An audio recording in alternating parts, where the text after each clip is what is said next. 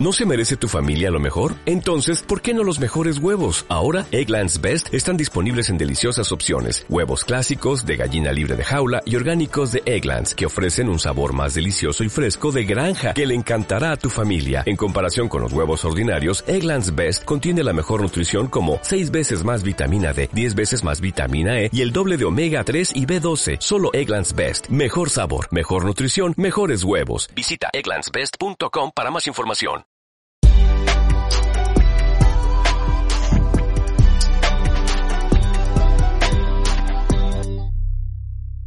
Bienvenido al episodio 266 del podcast Aventuras sobre dos ruedas de chelaclub.com, donde hablamos sobre actualidad, trucos, tecnología y aventuras sobre dos ruedas en bici.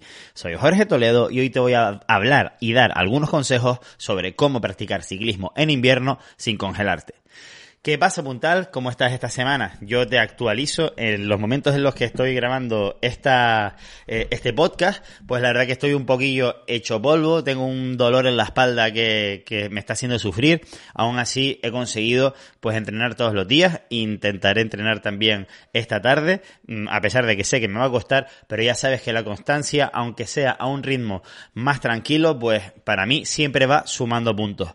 No sé si viste un vídeo que poquito de que se me rompió el manillar de carbono, el Richie Venturi Max Carbon de mi bicicleta de gravel. Todavía estoy intentando tramitar lo que sería la garantía y la realidad es que mm, no sé todavía si me la van a cubrir o no. De hecho, me respondieron una vez, pero no me han dicho nada definitivamente. Yo espero que sí, eh, hagamos fuerzas todos juntos para que así sea, porque si no, pues me voy a tener que terminar comprando otro manillar de carbono. Por el momento, Estoy subsistiendo con el manillar que me vino de aluminio, que es un manillar Easton en la bicicleta Kona Libre CRDL, pero eh, bueno, la verdad que es cómodo y todo eso, pero al final me apetece tener un manillar de carbono un poquito más flexible y, y, me apetece tunear la bicicleta a tope. De hecho, por mi cumpleaños, que fue hace poquito, ya tengo 35 años, pues me regalaron unos pedales XTR que le monté justamente ayer a mi bici de gravel y será el hype de cuando estás estrenando una cosa nueva, pero yo notaba la bicicleta como más revolucionada. Al final, quieras que no,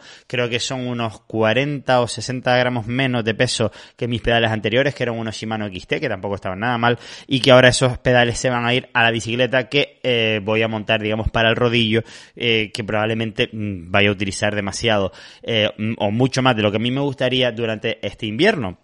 y es que al final, pues, por el horario laboral y todo eso, y también el frío y algunos días que estás como muy cansado, pues mm, es más rápido hacer un poquito de ciclismo indoor en casa. Aún así, justamente de lo que te quería hablar hoy es de algunos consejos y trucos para poder montar en bicicleta incluso cuando haga frío e intentar evitar el ciclismo indoor. Yo normalmente lo evito al máximo, de hecho mi rodillo de, ciclismo indoor eh, no lo utilizo desde hace bastante tiempo, pero quiero tener la bicicleta montada ahí, eh, una de las bicis que mm, es la Kona Sutra que no he vendido todavía, pues prefiero tenerla ahí montada para darle caña al rodillo cuando realmente no tenga tiempo. Así que si te parece te empiezo a decir las cositas que podemos mejorar en, en nuestras salidas de ciclismo para estar más cómodos en bicicleta. Eh, lo primero de todo, yo donde vivo, en Gran Canaria, vivo en una zona que se llama Firgas, es un pueblo que está a una altitud, no recuerdo bien si a 600 600 metros de desnivel del mar o a 900, creo que 600, pero el caso es que es una zona muy húmeda, a pesar de estar en Gran Canaria, la realidad es que en invierno pues fácilmente por las mañanas te puedes despertar a unos 10 grados con mucha humedad. Yo sé que ustedes me escuchan algunos desde el norte de Europa y 10 grados es casi verano, pero la realidad es que con la humedad que hay aquí, esos 10 grados hace bastante fresquito. Entonces al final pues eh, he aprendido a abrigarme para ir a gusto en bicicleta cuando salgo a primera hora de la mañana o incluso de noche. Hablando de noche, pues una de las cositas que, con las que te vas a tener que equipar es con, con unas buenas linternas, tanto para la luz delantera, para montar de noche sin que tengas ninguna excusa y hay unas linternas muy muy buenas que prácticamente parece que sea de día, por lo tanto no tendríamos por qué dejar de salir en bici por el hecho de que hayamos llegado tarde a casa y ya sea de noche. Entonces, te recomiendo que eh, inviertas en una buena linterna y ya la tienes que probablemente te durará varios años, de estas que tienen muchos lúmenes.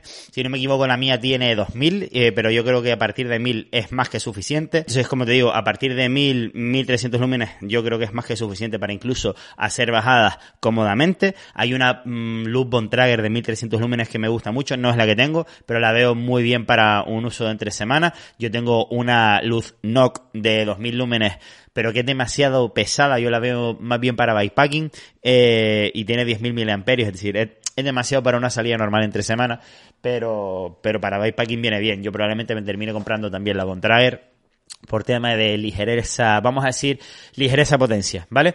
Eh, después, importante, ya para abrigarnos un poquito más, el tema de los guantes es una de las primeras cosas que se nos enfrían las manos, ¿vale? Eh, yo sé que mucha gente, sobre todo la gente de carretera, están acostumbrados a ir sin guantes, pero la realidad que al final es digamos que vamos a perder mucho calor por ahí eh, porque nos va a dar mucho viento frío en las manos. Yo igualmente, yo siempre utilizo guantes, aunque sea de, dedos cortos, pero para invierno sí tengo unos guantes especiales, eh, en este caso de la marca Spiuk, que pues son más abrigaditos. Eh, es verdad que los que yo tengo en particular no son impermeables, existen guantes impermeables, los cuales te voy a recomendar si vas a salir incluso con lluvia, pero digamos que los de dedos largos es muy interesante que te queden bien de talla, ni muy pegados, ni demasiado eh, largos, porque al final es un poco incómodo que el dedo te sobre mucho y al final eh, pues pierdes un poquito de tacto y todo eso. Ahora mismo ya hay guantes largos que puedes incluso manejar el teléfono móvil, así que por eso no te preocupes si eres una persona que le gusta sacar fotos o tienes que contestar llamadas, etcétera, pues hay guantes largos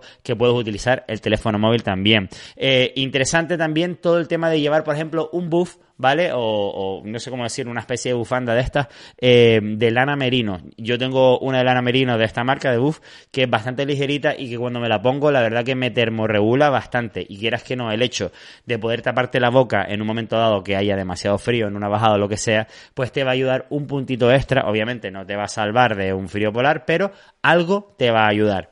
Después respecto a cómo vestirse. Yo suelo llevar varias capas dependiendo del nivel de frío que tenga ese día.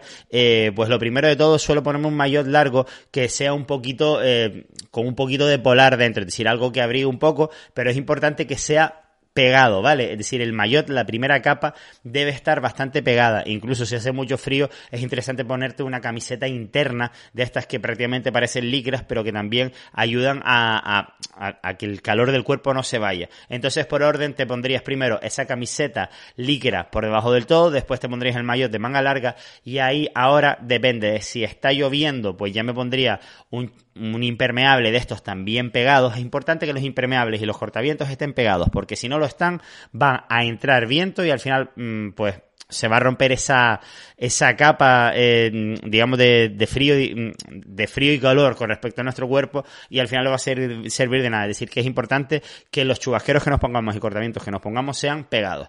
Eh, yo, si no hace demasiado frío, voy solamente con el chaleco y ese maillot de manga larga y, digamos, ya me corta el frío en, en lo que sería en, el, en la zona del pecho. Si no está lloviendo, pues puede ser un simple cortavientos, pero si está lloviendo, pues hombre, mejor un, un chaleco impermeable. Por ejemplo, yo utilizo los de De Profit, que son una pasada, son eh, bastante resistentes y sobre todo mm, no son de estos que son súper ultra finos que cuando pasas al lado de algunas plantas, las plantas lo rajan. Entonces para mí es importante que también tenga un poquito de resistencia pues a los matos y a las historias que puedan rajarnos este equipamiento que normalmente no es barato y está completamente expuesto. Después respecto a las gafas, eh, yo siempre salgo con gafas, eh, sea de noche, sea de día, llueva o haga sol. Entonces, como en invierno es más probable que haya, que salgamos con nubes o que se nos haga de noche, pues te recomiendo que tengas una gafas fotocromáticas que si no hay mucha luz, pues se van a quedar transparentes y si hay más luz, pues entonces se van a oscurecer y nos van a cubrir los ojos del sol. Respecto a las piernas, eh, pues si hace mucho frío, pues me pongo, por ejemplo, el típico culot largo que llega hasta los tobillos. Los hay con materiales hidrófugos, lo cual significa que en una lluvia leve, pues el agua, digamos, va a, a repelerse y después los hay completamente impermeables o impermeables por partes. Eh, y normalmente lo impermeable suele ser la parte delantera y la parte trasera pues no lo es para que sea un poquito más transpirable. También obviamente existe esto mismo que te acabo de comentar en formato de enduro que suelen ser por suerte eh, pues más rígidos y resistentes como por ejemplo los Spiuk All Terrain que no he tenido ocasión todavía de probarlos, los tengo en casa pero es que no ha llovido demasiado aquí en Gran Canaria pero los de enduro y de descenso son como más robustos y más pensados para pues eso, para meterte por charcos de barro. Yo la equipación que utilizo en la gravel, pues normalmente cuando llueve intento evitar un poquito las zonas de tierra lo más posible, porque por donde yo vivo la tierra es como muy roja, pegajosa, entonces pues sí, voy por carreteras de grava, por, eh, por carreteras digamos secundarias, pero no es ese barro duro mm, que, te lo pringa todo, sino que más bien puede llegar mojado, pero relativamente eh, limpio a casa, ¿vale? Después, calcetines. Eh, yo tengo unos calcetines de lana merino, una mezcla entre algodón y lana merino y, poliéster, que son bastante ricos, la verdad, que en invierno se nota cuando me pongo eh, estas prendas de lana merino, pues sobre todo en los pies lo noto muchísimo, ya que eh, hay veces que, aunque tengamos las zapatillas, que esto es otra cosa que te voy a recomendar, que las zapatillas sean impermeables con Gore-Tex, pues sí es verdad que el tobillo siempre se suele quedar al aire, a menos que tengamos unas zapatillas específicas con el tobillo alto para invierno, etcétera, o que llevemos unos escarpines, cosa que yo no suelo hacer porque me resultan un poquito incómodos. Entonces, eh, al final estos calcetines de lana merino, pues te van a mantener un poquito más calientes los pies. Entonces, bueno, eh, como ves, te, he dicho todas las prendas de ropa de arriba abajo, eh, como las suelo llevar. Hay gente también que lleva una especie de gorros de estos de ciclistas, que son como, sí, unas gorras con una pequeña viserita que al final hace que transpire menos la cabeza y al final no perdamos tanto calor por la cabeza. Yo no lo he llegado a necesitar, eh, pero bueno, yo entiendo que en sitios más fríos y gélidos, pues sí tenga un poquito más de sentido. Así que bueno, espero que estos pequeños consejos de equipación pues te, hayan servido. Eh, también comentarte que se me olvidó antes que estoy en la búsqueda de unas llantas de carbono para mi bici de gravel. Por, ahora tengo miradas o unas Embe o una Robal de este de la marca Specialized, pero tengo que seguir mirando porque en principio me las quiero pillar para principios del 2023, ya que me gustaría hacer alguna prueba de largo recorrido y tal. Y bueno, la verdad que ya sabes que de lo que más se nota en una bicicleta a la hora de hacer largos recorridos es, unas llantas ligeras. Y haciendo toda esta investigación, pues me he dado cuenta de unas cuantas cositas que probablemente te cuente en otra ocasión, en otro episodio de podcast. Eh, déjame en los comentarios si te ha gustado eh, este tipo de formato. Estoy haciendo menos contenidos, eh, pero estoy intentando currármelos un poquito más, más profundos, por el hecho de que antes estaba haciendo muchísimo vídeo corto y al final, sinceramente, estaba haciendo más de lo que realmente podía eh, con el tiempo que tenía. Y ahora, bueno, diciembre, pues por el trabajo y todo eso, no voy a poder hacer tanto, tanto contenido, pero espero que por lo menos los que haga te gusten, te aporten y, y por favor, si los puedes compartir, pues como siempre, te lo agradeceré. Y también agradeceré a todos los que regalen productos de Chela Glow estas navidades y recuerda que estamos ayudando también, aparte, a niños eh, en Senegal a ir al colegio en bicicleta, porque donamos parte de esas ventas a la ONG Bicicletas Sin Fronteras. Nada más puntal, nos vemos la próxima semana o durante esta semana en el resto de las redes sociales. Hasta la próxima. ¿No te encantaría tener 100 dólares extra en tu bolsillo? Haz que un experto bilingüe de TurboTax declare tus impuestos para el 31 de marzo y obtén 100 dólares de vuelta al instante. Porque no importa cuáles hayan sido tus logros del año pasado, TurboTax hace que cuenten. Obtén 100 dólares de vuelta y tus impuestos con 100% de precisión. Solo con Intuit TurboTax. Debes declarar para el 31 de marzo. Crédito solo aplicable al costo de la presentación federal con TurboTax Full Service. Oferta sujeta a cambios o cancelación en cualquier momento.